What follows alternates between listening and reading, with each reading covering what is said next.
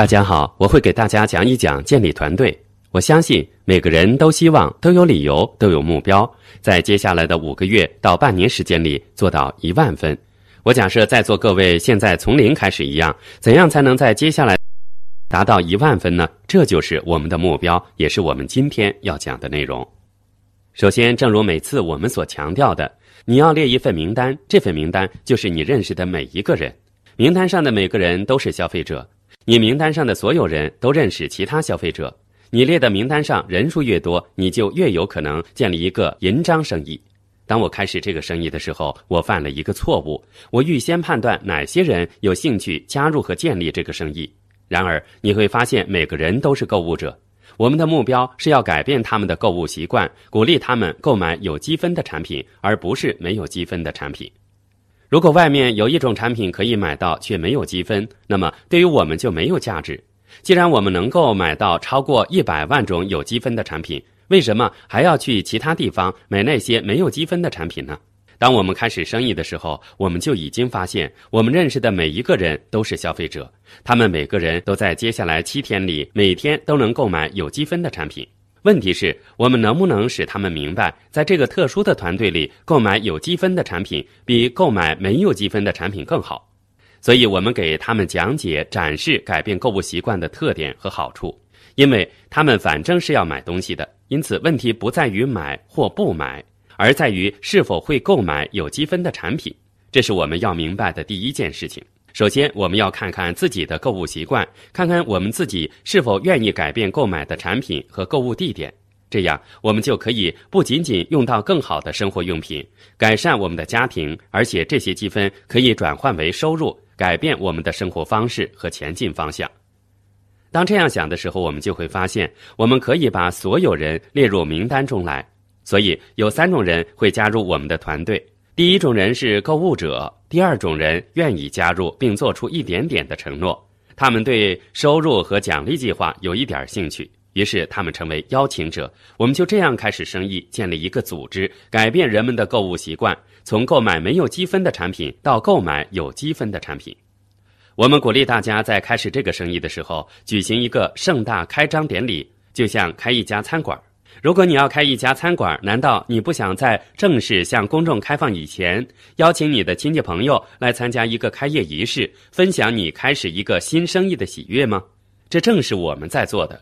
我们把认识的每一个人列入名单。然后挑选那些我们想第一时间邀请到家里一起分享这个生意的人，这是第一个晚上的盛大开业典礼。参加这个典礼的人可以是五个，可以是十个或者二十个。在最初的七到十天内，你向所有亲朋好友介绍这个生意，这对你应该是很有利的。你可以一连开几次聚会，在最初七天里，你可以举办七次聚会，就像七次开业典礼一样，然后分别邀请名单上的人参加。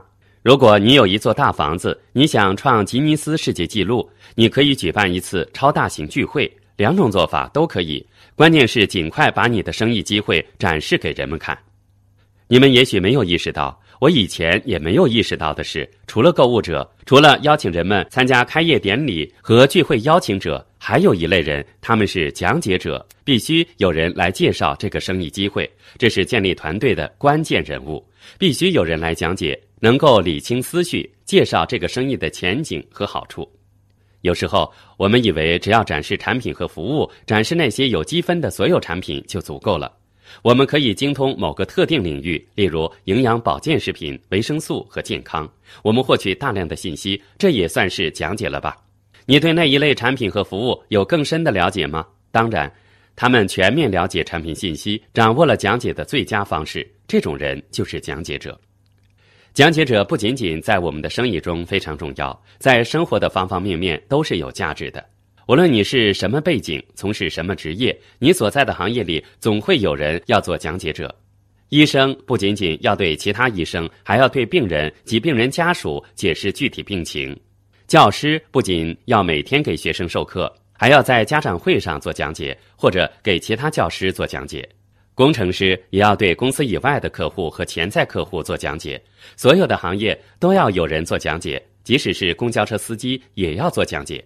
当来了一个新司机，他们必须向新人讲解各条行车路线和安全措施，总得有人做讲解。他们要学习这些信息，并转授给其他人。因此，在每个行业里都有一群人把自己理解的东西转授给别人，他们是非常有价值的。当我上学的时候，我当时很害羞，不敢在众人面前讲话。我对很多事情都没有自信，正因为缺乏自信，我不敢在众人面前讲话。换句话说，我不相信自己可以很好的向别人解释。我只有在一个地方敢大胆站在众人面前讲解，但是这个地方不是我的工作。我当时是餐厅总经理，管理五十六个员工，但是我从来没有召集全体员工开会。我通常会把另外两个经理找来，坐下来，告诉他们去讲什么，让他们去讲，我就坐在下面看，仿佛是在给他们机会似的。事实是，我不敢在五十六人面前讲话，但是有一个领域却是我可以讲解的。我上学的时候，我喜欢跳舞，跳得不错，而且会分解动作，我很会教别人跳舞。我刚开始教的是十三、十四岁的孩子，后来我在大学学生会的舞蹈班上教跳舞。学生会干事问我是否有兴趣教国际标准舞蹈课，我为难地说恐怕不行。我有信心能教现代舞，但是国际舞我教不来。他又问我是否认识能教这种舞的人，我说我不认识。他说我们可以每小时付四十美元呢，那是七十年代的事情。那时候每小时四十美元，相当于今天的每小时一百五十至两百美元，这可是一个美差。我说别把机会给别人，我尽快答复你。我那时也有一些国标舞的基础，我想到了一个办法，我报名参加了星期一晚上的国标舞基础课，然后打电话告诉那个学生会干事，我可以在星期二晚上教，如果你可以安排的话。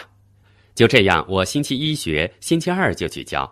一段时间以后，我有了足够的信心，不用再付钱去学了。就这样干了几年。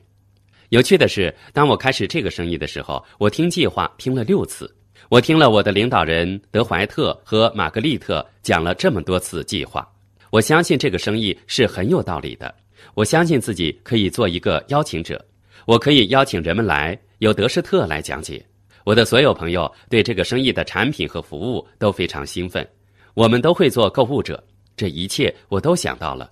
然而，在这六次计划当中，我一次也没有想到自己也可以讲计划，我根本没有想到这是可能的。德怀特意识到了这一点，所以他仔细看我的名单，去寻找讲解者。那个时候我不知道，我猜他也不知道，找讲解者有一个窍门。在给人们做起步规划以后，我们就要去寻找愿意一个月讲十五次计划的人，也就是每两天讲一次计划。让我来讲一讲这背后的数字。一个好的小组应该有一万分，做到百分之二十一，大约有一百到一百五十个家庭。这是怎样做到的呢？我们知道，大多数的名单有两百到两百五十人。我们也知道，在大多数名单上，不是所有人都会改变购物习惯，加入购物者的行列，成为你的顾客或者你的生意伙伴。我们发现，可以在我们的名单里找到八到十个讲解者。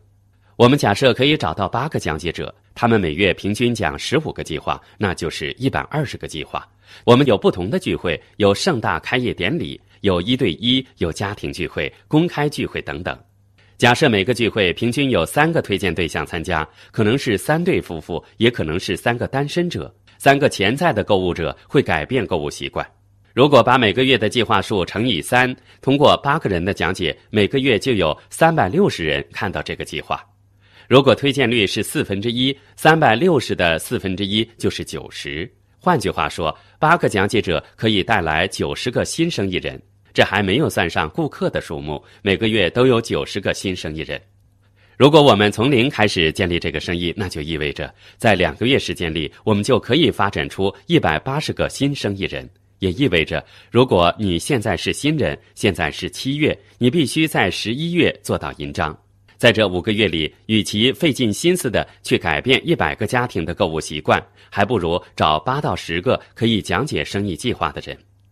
我们发现。这八到十个讲解者在最开始的时候，因为是新人，他们会很兴奋，可能还有点天真，可能既不理解这些数字，也不明白这个生意是怎么做的。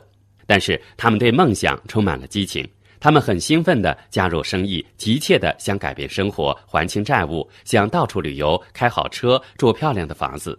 他们的兴奋之情、梦想和志向，模糊了他们对百分比和数字的理解。然而，这是最佳时机。我常常叫人们录下他们的头三个计划，因为其中一个将会是所有的计划中最好的。之后，我们获得更多的知识，不再那么天真了。但我们的兴奋却被所谓的生意知识而代替。这也许会让你更老练，但却不一定能让你推荐更多的人参加。对于在座从来没有讲过生意计划的朋友，我猜想你们从未讲过计划的原因是，你们对于自己要与人们分享的信息不是那么有把握，对吗？如果我告诉你们，我不在乎你的计划讲得怎么样，只要把你知道的告诉别人，只要是在今天午夜前讲计划，无论他们是否加入，我都会给你一万美元。在座从来没有讲过计划的朋友当中，有多少人会讲计划呢？这就是我要说明的道理。如果梦想足够大，你们就不会在乎记住每一个细节，记住每一个数字。你们会把大街上的人抓过来，跟他们说：“你好好坐着，给我闭嘴，我给你一百块。”你为这一万元而兴奋，而你的听众他们也会为这一百块而兴奋，根本不在乎你讲什么。如果你们能够弄清楚讲计划和最终结果的关系，也就是那些你现在还难以想象的财务自由、美妙的生活方式、旅行或者一笔奖金就有一万美元，你是否意识到，只要你相信自己可以成为讲解者，你就可以用一种完全不同的眼光来看待你的名单？当你担心讲计划时，你自然就会进行自我否定，你会想别人做得到，而我是做不到的。然后你就去寻找种种自己不能讲计划的理由。然而，如果你找到名单上最有人际关系、最专业、最有志向的人，然后邀请他们，你是否意识到你可以在一个晚上就建立起你的讲解者队伍吗？你只用去寻找这些讲解者，而你的团队会帮助你找到这些人的。当你加入这个生意的时候，你作为购物者、邀请者或者讲解者加入别人的团队。如果他们明白这个生意的真谛的话，他们一定愿意帮助你成为一个讲解者。即使在你第一次讲计划以前，他们就已经把你当做他们的讲解者团队的一员了。所以，如果你有一份名单，并且把名单上的人带到讲解者面前，这个人就可以帮助你找出有讲解才华的人。我在做完一对一的时候，我会问人们一个问题：你觉得自己可以讲解这个计划吗？当然，显而易见的是，你的讲解越简单，人们就越有可能说可以。如果你想用一连串的数字来打动他们，你手上没有任何辅助资料，例如一些讲计划的卡片，以备你忘记的时候看一看。你把所有的数字都倒背如流的话，即使你跟一个来自其他领域的出色讲解者坐在一起，请相信我，你讲的过多，他就越困惑，他消化不了那么多的内容。你必须把它讲得简单。梦想是计划中最重要的内容。找到梦想，保持兴奋，把数字简单化，不要做所有的计算。即使你已经倒背如流，你还是要利用一些辅助工具，例如讲计划卡片。我经常在全世界讲计划，我也会利用卡片或手册。我把它放在手里，时不时翻开来看。你们知道我为什么要这么做吗？这样的话，人们就会说啊，我也可以照着卡片来念呢。无论你用什么方法，只要让人们在看计划的时候有这样一种感觉，我也能够讲这个计划。只要他们说，如果这个笨家伙都可以讲计划，我也可以做到，肯定讲得比他更好。如果这个人都成功了，我也可以。这样的话，你就有了一次成功的会议，你就有了一个伟大的会议，这就是你努力的方向。我认为，只要听过这个计划一次，人们就可以借助辅助工具。例如讲计划卡片、提纲、光盘等等来讲解计划，只要他对这个生意感到兴奋，听了两次以后是一定可以的。三钻石杰里美杜斯常常说，如果他要在某个人家里举办两次聚会，第二次的时候他一定要帮助我来做。我不在乎他做哪一部分，可以是讲起步环节，或者讲一些数字，我会给他们提纲，我可以帮助他们，但他们一定要站起来说点什么。人们刚开始这个生意的时候，经常会因为有人加入而兴奋不已。太好了，太好了！我终于找到一个了。不过，登记加入是最低程度的承诺。你们有多少人试过？好不容易说服一个人登记加入，从此再也见不到他了。这样有谁能够得到好处呢？我们没有好处，他们也没有好处。所以让人们加入是最低程度的承诺。如果他们决定要买一些东西，这是多一点的承诺。如果他们邀请一些人到他们家里呢？这是更多了一点的承诺。他们说：“我觉得这是个不错的生意，所以我邀请你们到我家里来听听。”所以，我把这称为盛大的开业典礼，好让他们告诉朋友关于他们的新生意的事情。很多时候，人们以为把朋友邀请过来是来看讲解者的生意，错了。讲解者仅仅是帮助这个刚参加生意的新人做讲解。什么才是最高程度的承诺呢？那就是自己讲计划。如果你站在人们面前讲计划，说你自己没有参与，你只是在看看，根本说不过去。说这是你妻子的生意也说不过去。这样看来，讲解计划就是你最大的承诺，这也是我们寻找的。我做这个生意的头十一个月才讲了七次计划。如果你没有每月至少讲十五次，要想让你的队伍迅速壮大是很难的。如果你是独自发展生意，你要学会计划的每一部分。你可以借助你的团队领导人，你还可以参加各种各样的讲计划聚会，参加公开聚会、业务拓展聚会。你可以利用其他的讲解者。你有没有一个讲解接着一个讲解的去听呢？每一次聚会，我们都是把我们拥有的、知道的和相信的东西告诉别人，并让他们接受。你做的这个生意，其实就是要建立一个消费者的群体，并且改变他们的购物习惯。而领导人却是在建立一个讲解者的团队。你们曾经被人邀请加入某个讲解者的团队，当你加入他们以后，他们就会教你去发现、去训练你的讲解者。只有那些积极进取、一个月讲十五次计划的人，我才把他们叫做讲解者。我不会把他们跟那些一年只讲一次计划的人混为一谈。我不认为那样的人是讲解者，即使他有讲计划的能力。我想找到八到十个讲解者。这八到十个人会在一两个月内建立起一个百分之二十一的生意，但我们大多数人关注的不是讲解者，我们过于关注自己讲计划，我们只是在建立一个愿意改变购物习惯的购物者团队。结果是我们可能建立了购物者团队，但是现实是，如果没有讲解者团队，要想发展迅速是很困难的。即使你的团队里没有任何其他人讲计划，你当然也可以做到百分之二十一。但是要花更长的时间，为什么呢？因为你不得不一个人做所有的讲解。我们有着一个流失率，有些人加入这个生意，尝试工作三十天没有得到结果就退出了。在此过程当中，他们也许买一些产品，他们只是试探这个生意机会的虚实。你的团队里总会有人退出的，他们可能做了两个月或六个月就放弃了，他们最多只是订购一些产品。你发现自己总是手忙脚乱，要找人来取代这些没有承诺的人。假如在一个月里，你的团队里有三个人说：“我做了几个星期，觉得他不适合我，我要去看看别的生意了。”于是有三个人放弃了。他们也许还是保留电脑号码，但是已经不再订购产品了。所以你必须邀请、推荐三个新的人来取代他们，让他们去填补那三个退出的人的业绩。三个人加入，三个人离开，这叫什么呢？这叫水平增长。你的团队是在发展当中，因为有三个新人加入你的团队，但是他们只是取代了那三个离开的人。我们把这个例子放在真实的生活场景中看看。如果有一片住宅区，一些人要搬出去，所以他们会把房子放在市场上销售，好让别人购买，这样他们就不用为自己不住的房子付钱了。如果所有离开的人都有新搬进来的人来代替，就不用建新房子，社区的大小就可以保持不变，这就是水平增长。如果这个社区到处都在建新房子，这就是一个增长的社区，对吗？为什么这个社区会在发展呢？因为搬进来的人比搬出去的人更多，这就是一个垂直增长。现在很多城市都在经历着垂直增长。我记得这里以前是一块农田。